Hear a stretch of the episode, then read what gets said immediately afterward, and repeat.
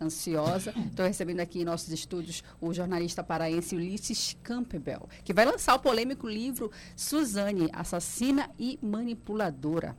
É, o lançamento vai ser amanhã, dia 11, aqui em Belém, aqui na sede do Grupo Liberal. E está aqui com a gente para falar sobre isso. Bom dia, tudo bom com você? Bom dia, Wélida, tudo bem? Obrigado pelo convite e é um, uma alegria muito grande estar aqui. Antes de mais nada, a gente quer saber de onde surgiu essa ideia de escrever esse livro com um assunto tão polêmico uma, um dos crimes que percutiu no mundo inteiro é, com uma mulher como a Suzane. Eu trabalhava na revista Veja no ano de 2016, quando a Suzane começou a ter as primeiras saídas, as saidinhas da cadeia, da penitenciária feminina de Tremembé. E a revista me, me pautou para eu é, falar um pouco como, como é a vida da Suzane em liberdade. Eu procurei ela para uma entrevista, ela se negou.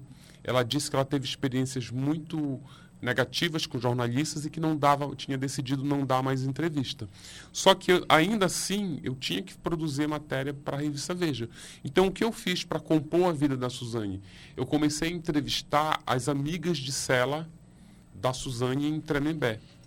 Quando eu comecei a conversar com essas meninas, com essas mulheres, eu descobri que tinha um universo muito grande, muito rico a ser explorado e que não caberia dentro de uma reportagem, e sim dentro de um livro. Então, eu fiz a matéria para a revista Veja, sem a entrevista da Suzane, e a partir dali eu comecei a pesquisar mais sobre o crime que ela cometeu, sobre a vida dela, sobre a vida das outras presas.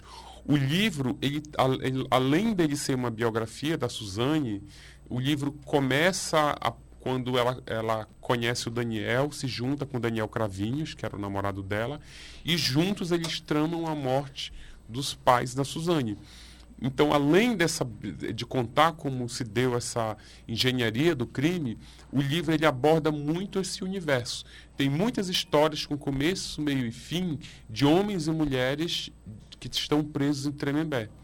E só para contextualizar, Tremembé é uma penitenciária em que ela tem como perfil da população carcerária criminosos muito violentos. Quem lê o livro, ou quem já leu o livro, vai descobrir que o que a Suzane fez, que é uma coisa muito grave, muito cruel, chega a ser fichinha perto do que os outros criminosos fizeram. É impressionante isso. Nossa! É. Deixa até mais curioso. Todo mundo para conhecer o livro, para ler o livro, né, Celso? Interessante, né, Ulisses? Em, é, em relação, a, você falou que não, não chegou a conversar com a Suzane, né? Só com a, as pessoas que, que ficavam ao seu redor e tudo mais. É, ela chegou a contestar alguma veracidade do, das informações ou apenas não queria que o livro fosse lançado? Celso, ela não contestou nenhuma informação do livro, ela já leu o livro. E eu te digo aqui categoricamente: é muito difícil a Suzane eh, contestar alguma informação, porque eu levei três anos pesquisando, uhum. um ano escrevendo, e o livro foi checado e rechecado, assim. É, e, e, eu trabalho com jornalismo investigativo há mais de 10 anos, então, assim, não tem um pingo fora do i nesse livro. É, e quando eu falo pesquisa, ela não é só feita com entrevistas, ela é feita com. Ela, eu, a, primeiro, a primeira fonte de pesquisa, antes de mais nada, eu mergulhei no processo criminal que condenou a Suzane e os irmãos Cravinhos, que são os assassinos, é, que, que é uma peça jurídica com 14 mil páginas. Então, depoimentos, depoimentos, depoimentos, tudo que está no livro é oficial. E depois, é, com entrevistas, assim, muitas entrevistas, não só com presos, mas com especialistas, porque a gente precisa entender, o livro ele não conta só a história de um crime cruel. O livro ele mostra o que se passa na cabeça de alguém que resolve matar os próprios pais. Então, para eu entender esse universo, é, esse universo, é, essa loucura, eu precisei conversar com psicólogos forenses, psiquiatras forenses, que inclusive estudaram a mente da Suzane. O que é importante a gente dizer também é o seguinte: todo criminoso muito cruel que matou membros da família com muita violência, é, crimes sexuais, pedófilos, crimes em séries que a gente conhece como serial killer, essas pessoas, quando elas estão acabando de cumprir a pena, que elas vão deixar a cadeia, a justiça ela precisa saber como está esse preso, se ele vai voltar a cometer crime novamente, se ele vai, se ele está arrependido do que ele fez. Então, quem faz esses laudos para saber se essas pessoas estão aptas a viver, a conviver em sociedade novamente são especialistas. São uhum. eles que me ajudaram na, na elaboração desse livro. E, e é, são tantas perguntas, né, Wélida? É, e ela está apta a sair? Você tem essa as possibilidade de, de, de falar a respeito disso, se ela está apta ou não, depois desse trabalho? Celso, eu vou aproveitar essa tua pergunta, que é muito boa, para esclarecer mais um ponto do livro que é importante. Por exemplo, o título do livro é Suzane Assassina e Manipuladora. A minha profissão é jornalista, eu não sou uhum. nenhum especialista, psicólogo, médico. Então, o jornalista, ele coleta informações, checa e publica. Uhum. Para começo de conversa, esse termo manipuladora, que é um adjetivo muito grave para tu atribuir a alguém, uhum. ele não é atribuído por mim a Suzane é um diagnóstico de psicólogos. Então, é, o que eu vou responder agora, respondendo a sua pergunta, é o que dizem esses psicólogos, porque eu não consigo saber. E se eu for eu, se me fizer essa pergunta para mim como cidadão, eu vou dizer que não, porque para mim quem mata pai e mãe tem que apodrecer na cadeia. Uhum. Mas os especialistas, é, mas no Brasil, infelizmente, a gente não tem prisão perpétua. Então a gente tem que é, conviver com as leis que a gente tem. A Suzane, ela já está no regime semiaberto. O que é o regime semiaberto? Ela sai sete vezes, ela sai cinco vezes por ano e passa sete dias fora da cadeia, que são aquelas saídas polêmicas. Uhum. Ah, matou a mãe, sai no dia das, dia mães. das mães. Matou o pai, sai no dia dos pais. Quando a, a justiça começou a liberar a Suzane para sair, ela perguntou aos especialistas, ela está pronta para sair? Ela vai voltar a cometer um crime se ela estiver fora da cadeia? O que, que esses especialistas disseram depois de examinar a Suzane? Ó, ela não está arrependida do que ela fez e ela pode cometer um crime novamente dependendo das demandas que ela tiver e da pressão que ela sofrer do meio social. Porque quem é capaz de fazer o que ela fez não consegue sabotar essa característica. Porque tu não consegue entender, eu espero que o ouvinte também não, porque, cara, matar os pais é um negócio muito grave. Então, um criminoso dessa envergadura, ele tem essa característica enraizada nele. A Suzane, ela não matou os pais do dia para a noite, ela planejou durante seis meses a morte dos pais. E enquanto ela planejava mortes, a morte dos pais, ela fingia que era uma boa filha, abraçava a mãe, abraçava o pai.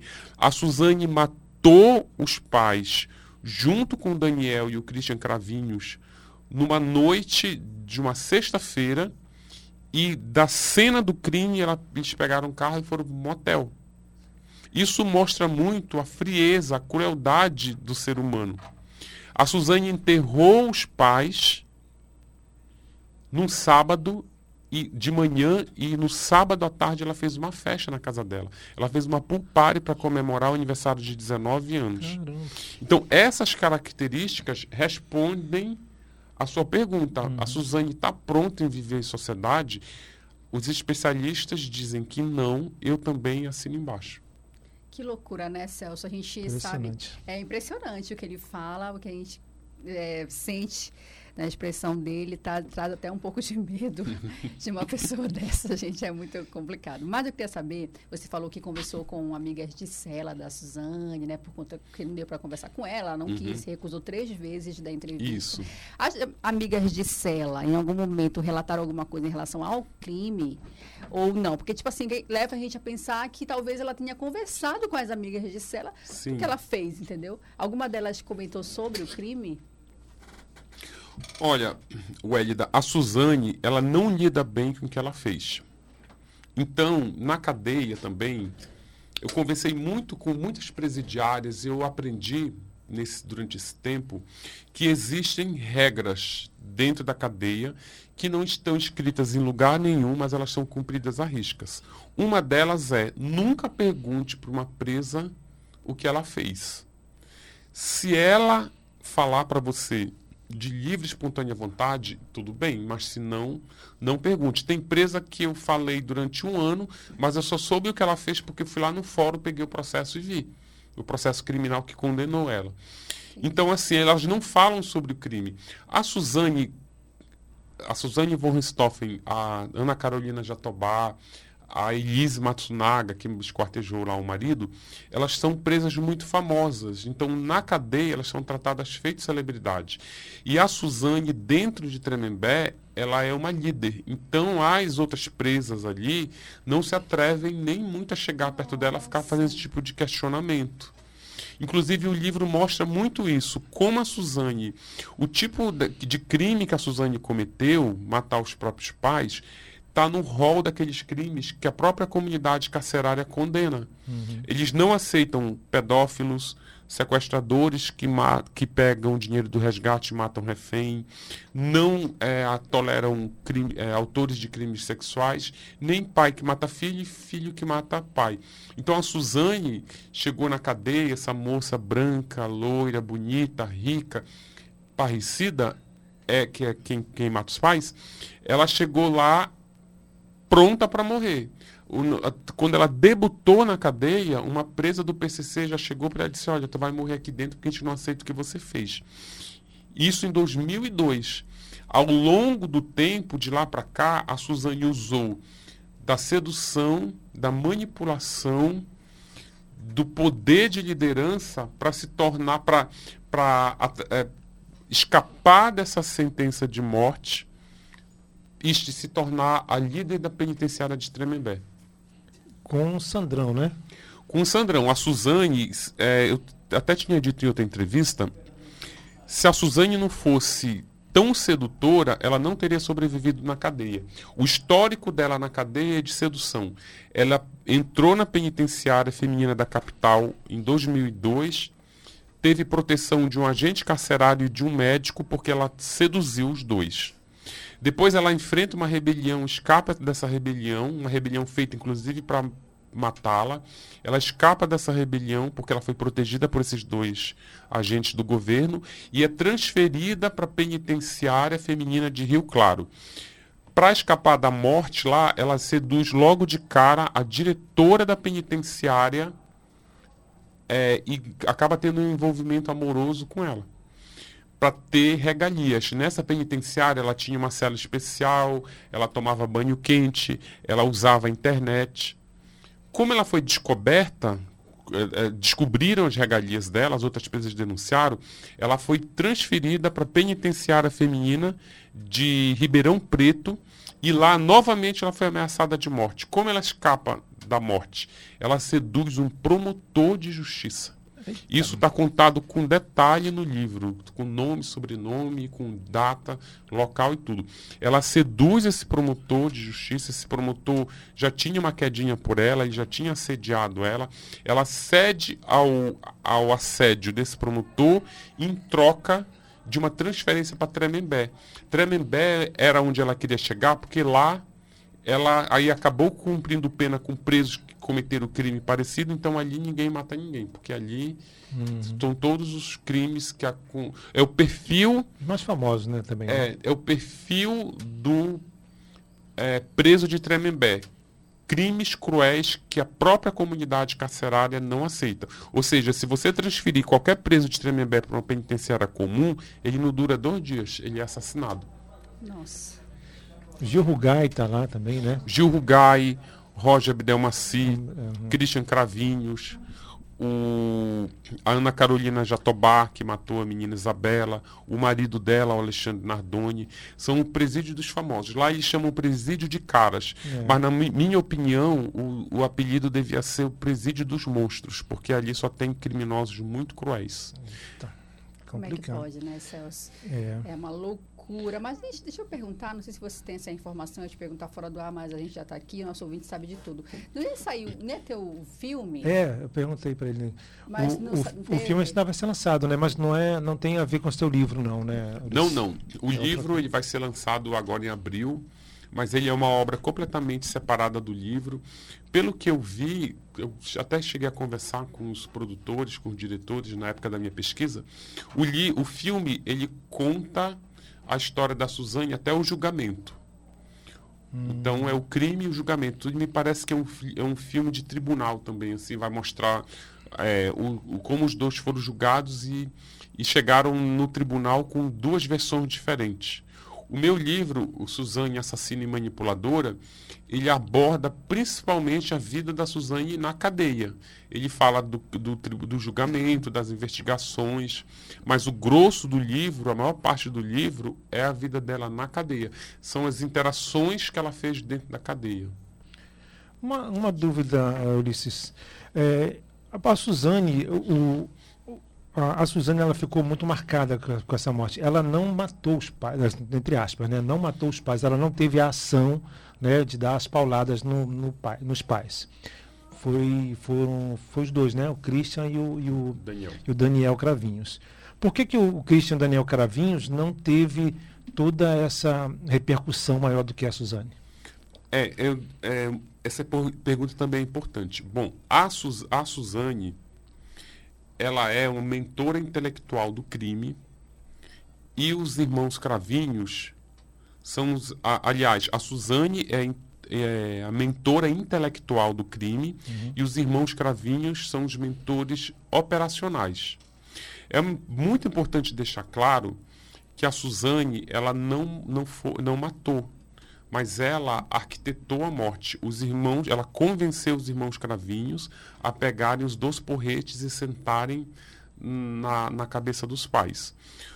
É, Para a justiça, o que eu acho correto, o mentor intelectual ele tem que pegar uma pena muito maior do que quem executa. Por quê? Porque geralmente quem tem interesse no crime é o mentor intelectual. A Suzane, que, se, que, que, que, seria, que seria grande beneficiada pela morte dos pais, ela matou por motivos financeiros.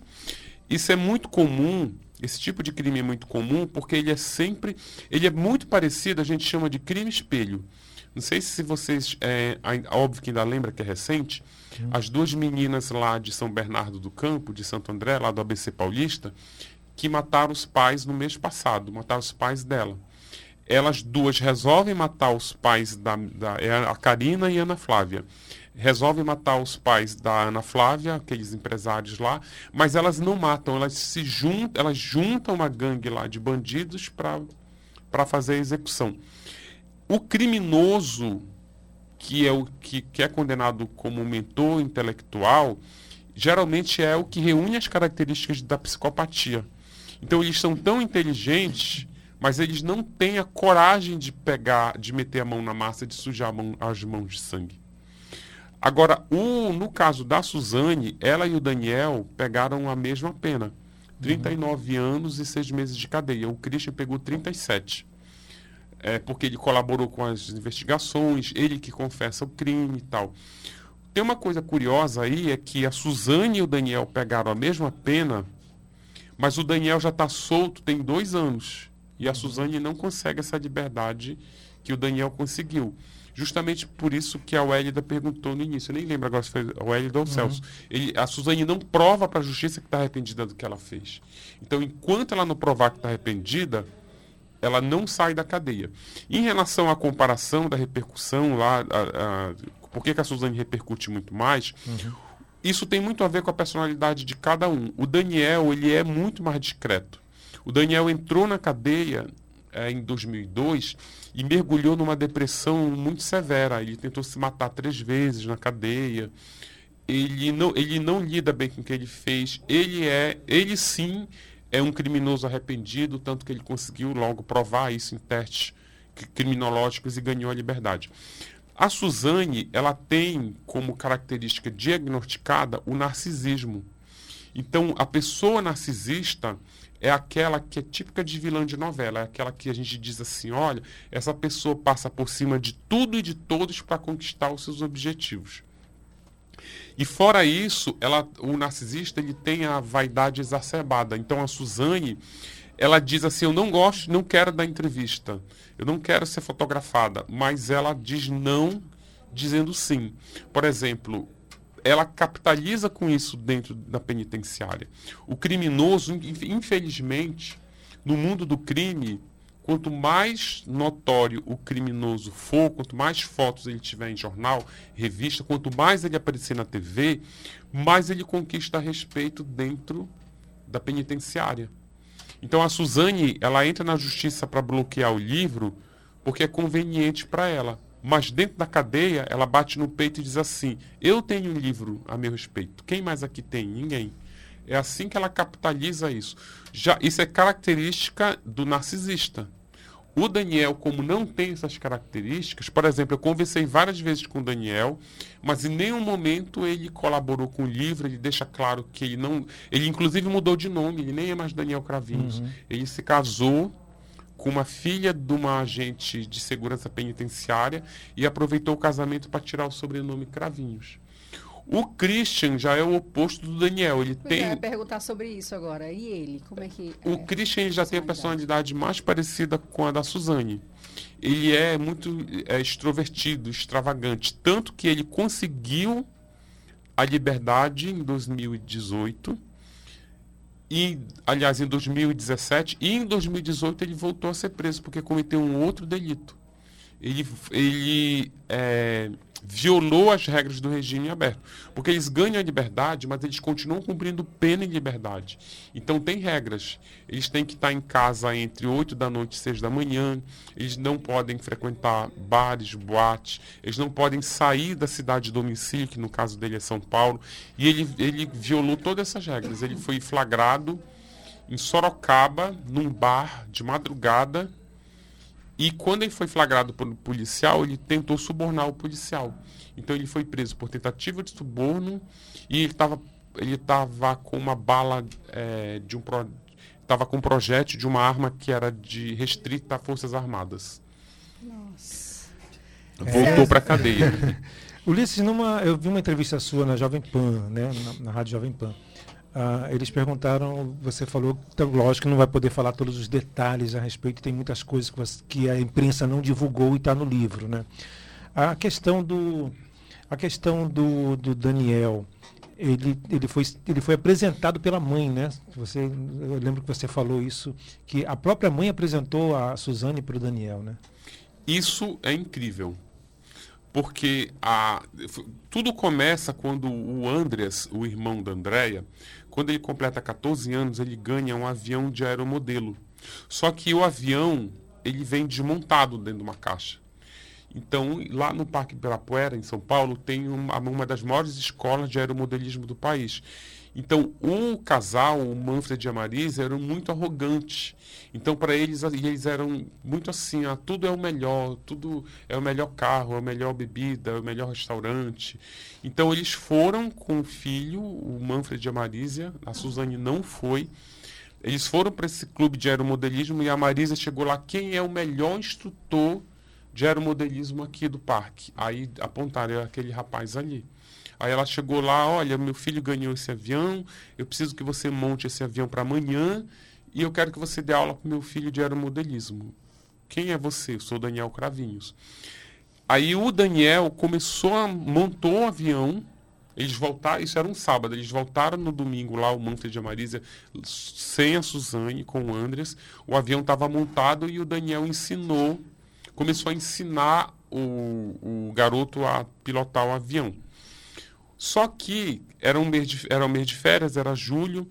A dona Marísia, ela começou a ficar irritada, porque não sei se vocês já foram nesses nessas pistas de aeromodelo, é um, o avião tem um som muito uhum, estridente. Uhum, uhum. E são vários aviões assim, então a poluição sonora é muito grande. E ela ficou irritada com esse barulho, ouvia aquilo todo dia. Aí o que, que ela fez? Ela disse: Olha, Suzane, a partir de agora, quem vai levar o, o Andres para ter aula de aeromodelismo é você. E ela nem queria ir. Ela disse: Não, mãe, tem nada, vai. A mãe ainda falou assim: Vai, que aí você convive com jovens, ali tem rapazes da sua idade e tal. Aí ela foi e conheceu o Daniel.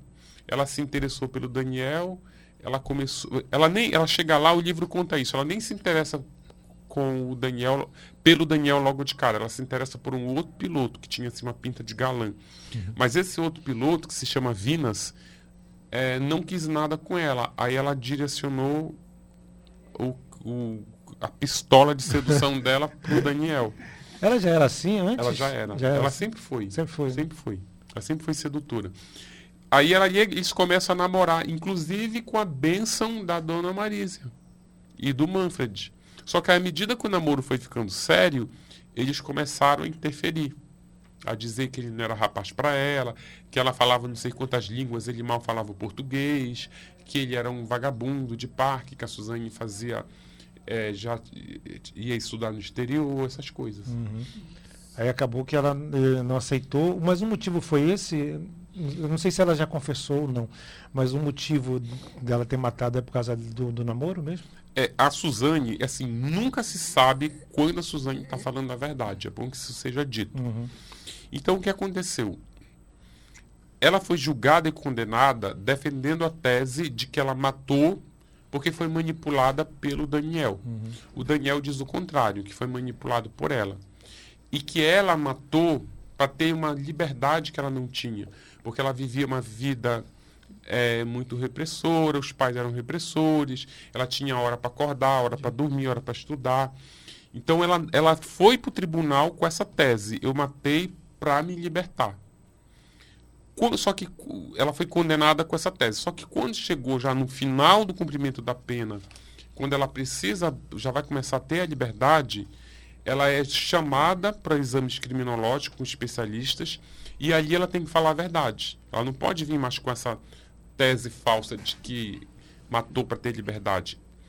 No processo de execução penal, que é o que acompanha o cumprimento da pena dela, ela admite que matou por motivos financeiros. Porque é, no processo de execução penal, você não pode mentir. Porque se você mentir no, no processo, no, no, no bojo da execução penal, você é reprovado nos testes psicológicos. Eles aplicam em São Paulo o teste de Rochat, que é um, é um teste projetivo aplicado por psicólogos. Esse teste, ele revela os sentimentos que você esconde, os sentimentos que você não quer que venha à luz. E é um teste assim muito preciso. Inclusive eu levei muito tempo para estudar para poder até acreditar nele. As manchas de que são 10 manchas diferentes, elas até ilustram o livro. Então a Suzane olha para essas manchas e diz o que vê nela. E, na, e os psicólogos acabam fazendo laudos dizendo o que, que ela está escondendo. Então, por exemplo, por, a, o, é, como a justiça, como esses especialistas sabem que a Suzane não está arrependida? Não é uma pergunta simples. Ei, você está arrependida? Ela vai dizer que tô. Ah, tô arrependida. Aí ela é submetida ao teste e é revelado que não. Ela esconde que ela não lida bem. Inclusive, nem precisa muito desse teste para ver que ela não está arrependida. Porque quando eles perguntam, você está arrependida? Ela diz, estou, estou muito arrependida. Mas tu está arrependida de ter matado os teus pais. Por quê? Ah, eu estraguei a minha vida porque eu passei a maior parte da minha vida presa. Podia ter estudado, podia ter um curso superior, podia ter feito, constituído uma família. Estraguei a vida do meu irmão. Os psicólogos logo concluem: tu não está arrependida coisa nenhuma, porque você computa a tragédia que você fez como prejuízo pessoal. Em nenhum momento ela diz que está arrependida, porque ela destruiu a vida dos pais que estavam no auge da carreira profissional. A mãe da Suzane era uma médica psiquiatra muito respeitada em São Paulo. O pai era um alto executivo da Dessa, que é a empresa do governo que construiu o Rodonel lá em São Paulo, que é uma das obras mais importantes ela matou os pais nesse momento, assim, quando eles estavam brilhando profissionalmente. E isso ela não computa. É impressionante. É impressionante mesmo, né, Celso Freire, essa entrevista, que eu fiquei assim, amanhã com certeza, está, amanhã, né, estaremos presente nessa noite de autógrafos que vai acontecer aqui no prédio do Grupo Liberal, na Avenida Rômulo Maiorana, bem atrás do Bosque. Como é que vai ser? Vai ser aberto ao público? Como é que vai ser? É aberto ao público. Está todo mundo convidado a partir das 19 horas. Eu vou estar tá autografando o livro aqui no, no hall social do, do, do Grupo Liberal. Quem quiser saber um pouco mais sobre o livro, ele tem um perfil no Instagram chama, e no Facebook chamado Suzane o Livro. Aí lá tem os convites também para a noite de autógrafo amanhã. Tem fotos é, complementares, tem vídeo. Tem um vídeo inédito da Suzane chegando na porta da penitenciária. Tem a foto da namorada dela, do Sandrão tem a foto dos namorados, é, tem um negócio bem completo. É. E amanhã, na noite de autógrafos, é bom que se diga que o livro vai custar um pouquinho mais barato. Então, Isso. compre amanhã, depois vai ser um pouquinho mais caro. É o preço normal, né? Normal, é o preço tá normal. Ah, só uma curiosidade de jornalista. Como é que você eh, fez esse, esse, livro, produziu durante ah, o dia, eh, durante ah, o trabalho? Porque assim, a gente geralmente tem que sair da pauta, né? Não sei se você estava numa pauta uhum. do dia a dia, mas é, tem que sair daquela pauta rotineira para poder se dedicar, né? Como é que foi o teu trabalho disso? Celso, olha só, eu vou te contar um, uma coisa. Quando eu comecei a escrever esse livro, eu estava sem pretensão nenhuma. Uhum. Até porque eu nunca tinha escrito livro, eu sempre fui jornalista, trabalhei em jornal, em revistas. Só que aí, à medida que eu comecei a pesquisar, aí não tinha hora. Eu ficava conciliando meu horário de trabalho, nas horas de folga, eu ia para o tribunal ler processo. Quando o, a pesquisa estava assim, começando a ficar é, mais pesada, eu pedi um, eu entrei no período sabático na, na revista Veja e passei a me dedicar de maneira full time. Então eu acordava já trabalhando, ia dormir trabalhando, sonhava com trabalho. Então, hoje, o êxito que esse livro tem, dele estar tá nas listas dos livros mais vendidos do país, dele estar tá sendo ele muito bem aceito pela crítica, pelos leitores, pelo público e tal, é, eu falo sem modéstia nenhuma. Esse livro, ele só ficou bom porque ele foi feito de forma obcecada. Uhum. Tipo, tinha um dia, tinha meses assim que eu não fazia nada, principalmente na hora que tu senta para escrever. Porque o, o livro ele é muito pesado, ele não é um livro de, de fácil de você é, produzir. São histórias assim que se você tiver um mínimo de sensibilidade, você fica horrorizado. Porque são crimes assim muito pesados e, e como eu falei, o crime que a Suzane fez, todo mundo já sabe, mas o crime que os outros personagens do livro. Porque é, o, o, é importante também fazer a seguinte contextualização. Para a gente saber quem é essa Suzane hoje que vai sair da cadeia, a gente precisa saber com quem ela conviveu lá dentro. Uhum. Quem são as pessoas que, que a Suzane conviveu ao longo desses 18 anos que ela está presa? São essas pessoas que o livro apresenta. E essas histórias, eu tive que mergulhar nelas também. E são histórias assim, tem história de pedofilia, tem história de uma mãe que pegou o bebê, jogou dentro de, uma, de um caldeirão. São histórias assim muito pesadas que estão contextualizadas dentro do livro. E hoje, qual é o sentimento, Ulisses? É isso teu, que eu ia assim, perguntar, exatamente. Que, porque assim, a gente ouve, acho que não é nem 1%, 2% do que está no livro. Uhum. A gente ouve você falando, conversando tudo mais. A gente já fica naquele sentimento de uma angústia, um pouco de preocupação, medo de ler o livro, sabe aquela sensação assim, mas também curiosidade. Uhum. Mas você que escreveu e viveu tudo isso, como é que você se sente hoje com o livro pronto, sendo vendido, as pessoas falando do teu livro? É, eu, eu quando o livro ficou pronto, entre o livro, entre eu pôr o ponto final no livro e o livro chegar às livrarias, eu passei uma angústia muito grande porque ele ficou censurado. Então, assim, em algum momento ali, eu fiquei tão angustiado ao ponto de achar que o livro não, não seria, seria. publicado. Porque eu aprontei o livro. É, um, só para vocês é, terem uma ideia, um livro-reportagem como esse, que ele é totalmente não ficção, tudo que está nele é realidade, ele precisa passar por uma banca de juristas para de advogados para o livro ele tem advogados assim para a gente não co cometer nenhum risco de ser processado mesmo assim o livro foi censurado a Suzane ela entrou na justiça na primeira instância ganhou a ação e o livro foi censurado. A gente recorreu à segunda instância e a sentença foi mantida, ou seja, o livro continuou censurado. E ali eu peguei um, eu tomei um banho de água fria. Porque para a gente recorrer no STJ, a gente sabe como a justiça funciona aqui. Ia levar anos e anos. Então, um, um advogado que já trabalhava, era um advogado da revista Veja, o Alexandre Fidalgo, que me procurou, disse, Ulisses, você quer que eu entre no STF? Eu falei, ah, quero. Porque, tipo, todo mundo acompanhava a produção desse livro. Ele entrou no STF e ele que conseguiu a liberação desse livro lá. O, do, o ministro Alexandre de Moraes derrubou todos os, os argumentos da Suzane e liberou o livro. Então, assim, foram vários processos. O processo psicológico, que também é pesado, de produzir um livro desse depois aquela expectativa se o livro vai ser ou não publicado, e depois então quando o livro saiu, assim, tipo, foi um, uma felicidade assim indescritível. E ainda assim eu ficar, o livro chegou, tô, tô, tô com o livro na mão, mas tu fica naquela expectativa de que se o livro vai ser aceito. Porque ele já tinha um já tinha esse sentimento nas redes sociais ah, está glamorizando uma assassina. Uhum. Para que o livro dessa assassina?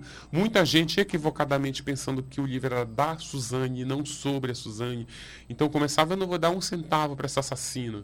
Graças a Deus, a gente passou por todas essas etapas e o livro acabou virando sucesso. Todo o feedback que a gente tem é de é só elogio. O livro foi muito bem resenhado, todos os grandes veículos elogiaram o livro, então eu te diria que agora sim, eu estou em, em êxtase.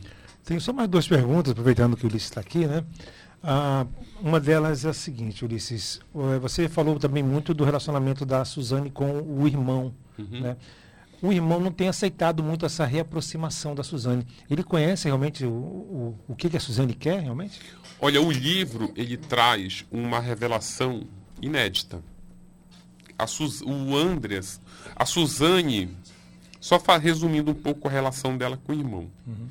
A Suzane, logo depois que cometeu o crime, o, o Andreas, que tinha 14 anos, apoiava a irmã. Ele visitava ela na cadeia. Só que aí teve um momento quando a família começou a se movimentar para excluir a Suzane da herança.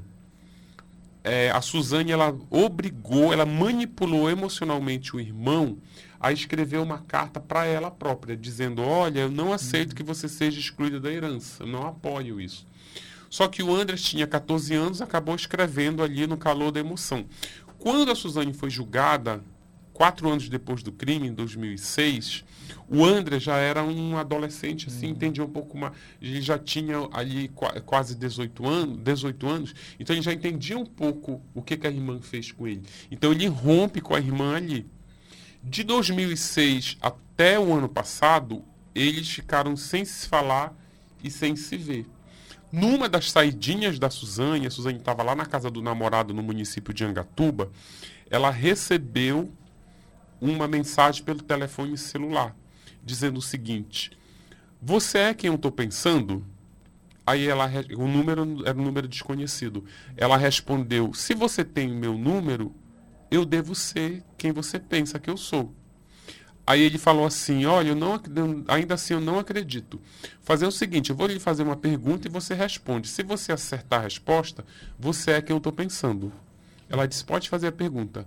Como é o nome do cachorrinho que a gente tinha quando a gente era criança? Aí a Suzane responde o nome do cachorrinho e ela acaba descobrindo que do outro lado do telefone estava o irmão dela, já com 30 anos de idade, tentando uma reaproximação.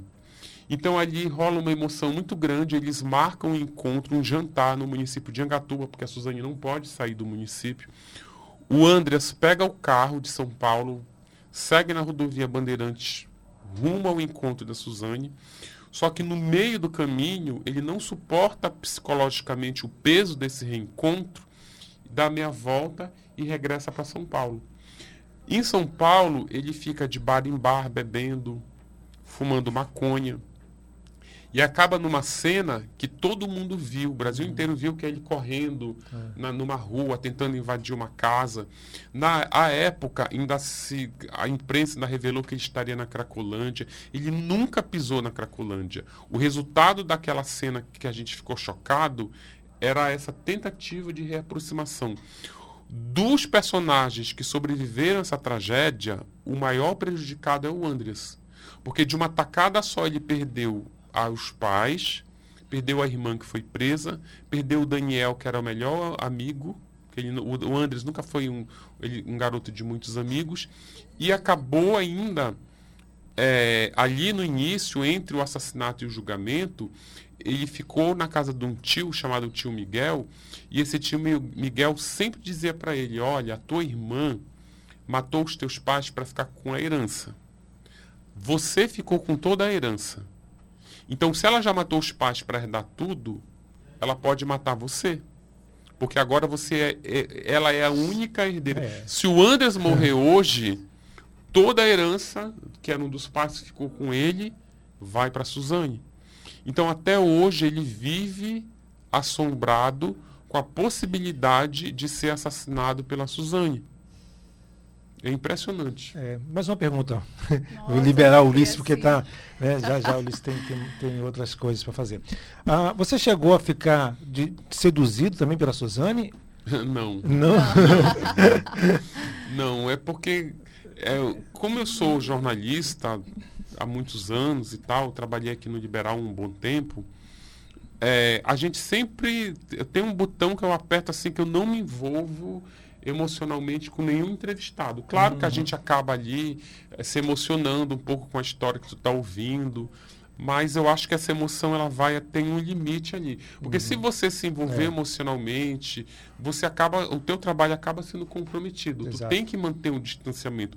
No início da carreira isso é muito ruim. Tu vai entrevistar uma família que perdeu tudo porque a casa alagou, tu já quer fazer ali, ajudar, já É. quer arrumar uma coisa. No início tu- a gente acaba, mas aí com o tempo, tu acaba descobrindo que a tua forma de ajudar, não ajudar, mas de contribuir, é mesmo reportando aquilo que tu está vendo e não ali fazendo uma espécie de assistencialismo. Em Exatamente. relação a Suzane, não. Primeiro que o que ela fez para mim já me dá uma ojeriza. Ainda assim, eu não só com ela, mas com as outras presas, eu não posso ficar julgando o que eles fizeram. Tipo, aquilo que eu falei no início, a gente não nem pergunta o que ele fez. O preso, os presos eu trato com muito respeito, assim. Independentemente do que eles fizeram, eu respeito eles. Por que, que eu respeito? Porque eles estão contribuindo para o meu trabalho. Eu preciso deles para o meu trabalho. Isso não quer dizer que eu concorde com o que ele fez, isso não quer dizer que eu apoio o que eles fez, nem que eu vou ficar glamourizando o que eles fez. Porque no meu trabalho, os que, o que esses presos fizeram está lá com início, meio e fim. Tem todas as histórias dos presos que se envolveram com a Suzane estão no livro. Eu acho importante essa pessoa, é, ela está no livro desse jeito, mas o que ela fez está lá. Última pergunta. Já passou, né? Juro, juro. Última pergunta. Não, essa é a última pergunta. Pois não. É, quais são os próximos planos, já que você teve sucesso com essa da, da Suzane? Tem algum outro, outro plano aí em relação a livros, também para lançar, outra investigação? É, então, é porque demora muito, né? E é, quando você propõe um projeto de um livro, eles, a editora ela faz uma pesquisa mercadológica e tal, mas ainda tudo é muito, é tudo muito lento, assim. Tipo, nos próximos, para você produzir outro livro vai demorar mais uns dois anos, porque como eu escrevo não ficção, a pesquisa é muito demorada. É, demora muito. E os casos são muito complexos também, né? E você tem que trabalhar também, né? É, Diariamente, sim, né? é, ainda tem isso, né? Eu trabalho na revista Época, então ainda tenho coisa para fazer lá. né? É, já deram uma licença já para você lançar É. livros e tudo É. mais, né? Exatamente. É isso então, É Ana. isso. Ulisses, muito obrigada por ter vindo. Prazer te conhecer, saber um pouco mais dessa história toda. Foi realmente surpreendente. E convidar todo mundo mais uma vez amanhã, a partir de que horas aqui no? Amanhã, quarta-feira, a partir das 19 horas, aqui no Hall Social do Grupo Liberal, na Avenida Rômulo Maiorana, atrás do Bosque. Eu vou estar autografando o livro. Dia 12, lá na Temple Comunicação, na Benjamin Constant. Ambos os eventos são abertos ao público. e eu espero todo mundo aqui. Eu queria também agradecer ao Celso, ao Hélida pela essa entrevista que eu gostei muito e aos ouvintes do Panorama Liberal. Se a gente ficar com ele mais um pouco, ele vai contar todo o livro. Aí já não vai ter aquela, né? Aquela É, deixa eu me despedir do pessoal do Facebook, Pois né? não. Porque muita gente está fazendo as perguntas, eu já engajei as perguntas aqui junto com as minhas, tá? O Andrei Max, hoje é jornalista, né? Veio aqui para dar informação Ulisses Campbell, Andrei. A Sueli Avis, a Joceleia Rossegawa, ela quer saber quanto é- custa o livro, depois eu te digo, tá? A Fábio Nunes, Sérgio Noronha, aquele abraço, Sérgio Noronha, radialista e jornalista, Selma Alencar Brito, ah, que mais? Jaime Rassegawa lá no Japão, aquele abraço, Jaime. Tony Wader, aqui nosso colega, o Eric Silva, estudante de jornalismo, Alexandre Lins, jornalista também lá da Rádio Cultura, TV Cultura, Eduardo Reis, ah, do Silvânia Freitas, acho que você trabalhou com a Ah, do Silvânia, né? Silvânia, do Silvânia, ela tá lendo, eu já leio o livro, eu trabalhei É. com ela aqui. Ela mora lá Tem na uma- Amapá, quero mandar É. um beijo para do Silvânia. Do Silvânia, ah, muito bom esse livro. Comprei o meu e li em três dias. Foi tudo muito bem apurado e bem escrito, como é o estilo do Ulisses. A gente descobre muita coisa do rito da vida da penitenciária e também as relações já dentro, as fraquezas e virtudes de quem está lá dentro e cá fora também. Tatiane Rodrigues também. O que mais? O Eduardo já falei. A Rose Alves. O Caco Barros, nosso colega aqui, acabou de entrevistar você na FM, também está assistindo a gente. A Lucilene Gomes, o Luiz Henrique, bom dia. A Jacira Batista e a Sandra Palheta. A Sandra é a esposa do Jota Batista, né, que faleceu, infelizmente. Ela está acompanhando a gente aqui Eu posso também. dar mais um recado Pode sim. esqueci? Eu também tenho rapidinho uma pergunta. Tá. Eu, antes que eu esqueça, meu recado é o Fala, seguinte, ó. Que além, o livro aqui no hall do, do Grupo Liberal, ele vai estar vendendo mais barato do que nas livrarias, mas quem compra antecipado na Simpla, é só entrar na simpla.com.br ou .com, não lembro agora, e digitar Suzane Assassina Manipuladora, que aí vai cair no lançamento que vai ter aqui. Que aí compra e quando chegar aqui é só pegar o autógrafo. É. Recebe Combinou? o livro aqui. Combinou com o que eu vou falar agora, que fique bem claro, porque muitas pessoas acham, e falaram, inclusive, quando, quando eu vimos o lançamento, é que esse valor, esse valor, tudo isso arrecadado, fosse uma parte para a Suzane. Não. Isso não tem nada, Nada a a ver. ver. Tem pessoas que falam isso, Não, que gente, acham era só o que também. faltava. Eu trabalhar É. três É, anos agora dar dinheiro para Não Suzane. é isso? Né? Ah, porque eu não vou comprar, como você falou na Não. entrevista, eu não vou comprar porque tem parcela para ir para Suzane. E pelo título você já Gente, tira, não né? acreditem nas coisas É. que escrevem, que as pessoas escrevem nas redes sociais. Rede social é o maior manancial de mentira, de fake news. E pelo título E o pior também. que eles repetem, repetem tanto a mentira que a mentira acaba virando verdade. É, É. impressionante. É a tem Suzane o não tem dela, nenhuma. né? Sim, é, tem um nome acham. dela. Eu até entendo, porque olhando a grosso modo, eu até tava até depois que você falou, olhei pra capa, tá a cara da Suzane com essa carinha Bonita de né? anjo. Olha a O nome dela na capa tá bem maior que o meu. Mas, gente, o livro não é da Suzane, é sobre a Suzane. Ela nem, nem o filme, nem o livro, olha que eu não tenho nada a ver com o filme, mas também, é como eu sou jornalista, eu combato esse tipo de informação falsa que prolifera na internet. Nem a Suzane, nem o Daniel Cravinhos, nem o Christian Cravinhos, nenhum preso criminoso lucra com o livro. No Brasil, é, as, as- a- as biografias elas não dão é, direitos autorais o biografado. Os direitos autorais das biografias pertencem ao jornalista que faz as bio- biografias. Falando de biografia não autorizada. Não é o livro que ela escreveu. É isso. Até por causa do nome, né? Também Suzane, assassina e manipuladora. É. Uma pessoa que, que quiser lançar o livro não ia botar um. É, e também não ia É. entrar na justiça e bloquear É. o livro, né? É Exatamente.